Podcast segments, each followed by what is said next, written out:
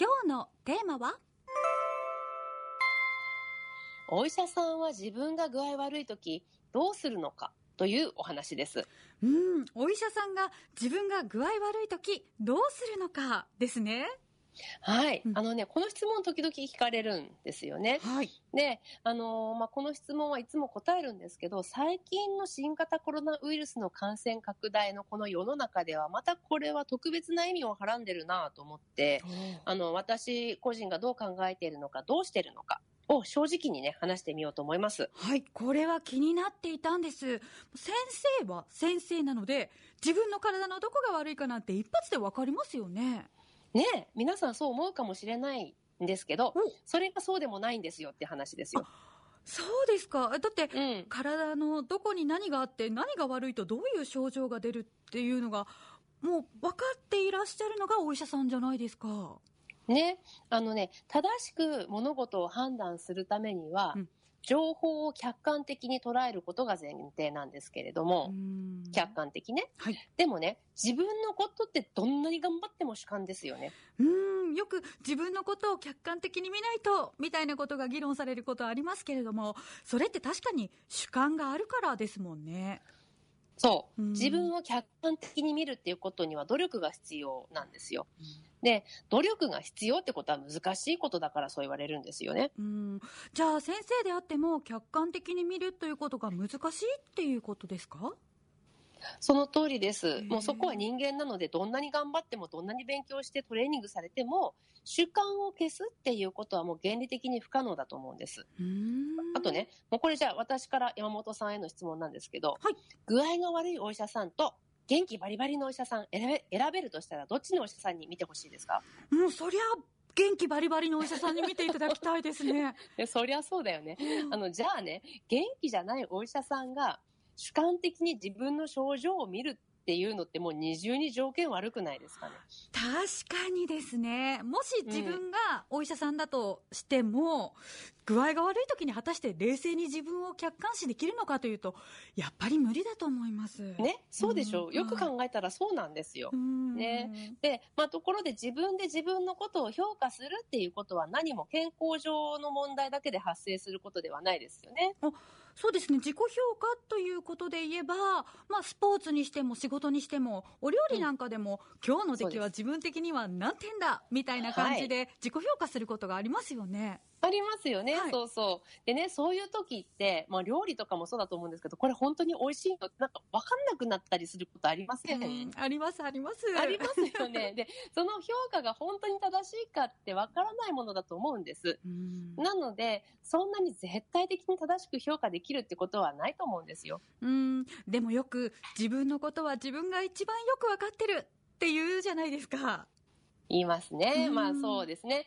自分のことは自分が一番よく分かってる。というセリフは私も何度聞いたかわからないですね。ん で、なんだけれども、まあ、このある意味ね、それが正しいシチュエーションもありますよ。うん例えば、いつからどこが痛いとか具合悪いとか、うんそういう自覚症状は言ってもらわなきゃわからないものなんです。私の立場からするとね。はい、なので、確かに患者さんご自身が一番よくわかっていること、これは間違いない。うんうんねそして、それをいかに客観的評価に結びつけるかという仕事が、あの、私たちの役目なんですよ。うん、ということは、先生たちが、まあ、具合が悪かったらそのいつからどこが痛いとか、まあ、どういう検査をするかまでは先生の頭の中で解決しそうですよね。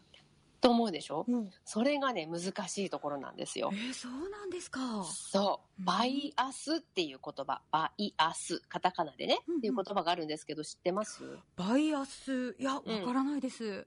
ねあの、これね、本当わからないと申し訳ないんですけど、私雑談しますけど、バイアステープっていうのがあったんですよ。富士女子中学校で私は家庭科でバイアステープ作った思い出あるんですけど、どうです？わかる？バイアステープ懐かしいですね。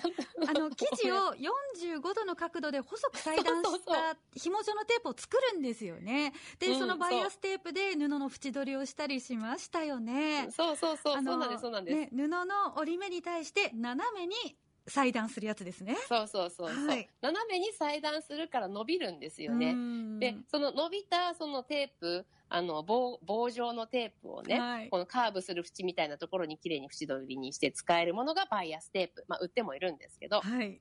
ですね。それですようんはい。でも先生が今話題にしたそのバイアスっていうのは、バイアステープと同じ語源なんですか？そうそう同じなんです。あのね、自分のことは自分が一番よく分かっているっていう認識をお話しするときにね、うん、最も注目すべきなのがこのバイアスっていうもので、うん日本語にすると斜めね、自分を車に構えてみるみたいな、情報の偏りっていうような意味があるんですよ。情報の偏り、まあ、バイアステープのイメージと重ねると、まあ、よく伸びる生地だからこそ湾曲した箇所にもよく馴染むんですもんね。というそうですことは自分のことは自分がよくわかるって思っていることがある種思い込みや決めつけだったりするかもっていう感じでしょうか。まさしくその通りです。もうそれ自体が曲がって歪んでいるっていうイメージね。良さう。そうで良くないみたいな。えー分かったかな？なんかね、バイアステープ、あの、すごい懐かしくて話しちゃったんだけど。うん懐かしいですね。そう。で、んでまあ、自分のことなのでね、原理的に客観的になれないっていうことと、実はこれ言ってることと同じなんですがう、ん例えば、自分のことだとね、ああ、もうこれ10秒だったらどうしようっていう恐怖、うん恐れの感情だったり、あもう全然大丈夫、こんなの大したことないっていう楽観。うんこれも両方ともいわばバイアスなんですよね。ああ、自分の思いにビヨーンと伸びて馴染んでしまうんですもんね。そう。そうです、そうです。なるほど、なるほど。そう。なので、まあ、まとめると、医師、お医者さんだからといって自分の体調不良は自分で評価しない方がいいと。なぜなら、バイアスが作用するから。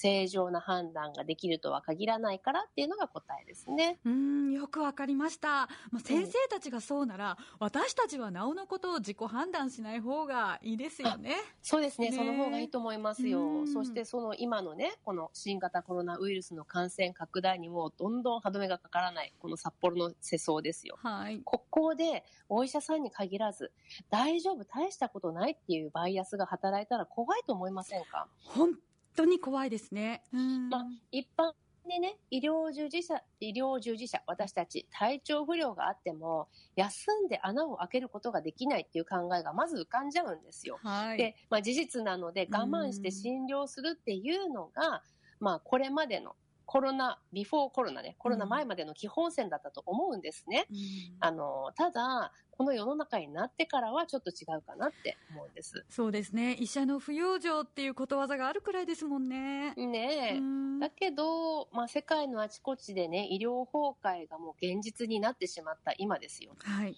我慢して仕事して体力がなくなったお医者さんが倒れるみたいな話も珍しくなくなってきてますよね。はい。もう本当に胸が痛みますよね。みんなの命を助けるために、支えるために、食事をとる時間も休息もないという状況多いと聞いてます。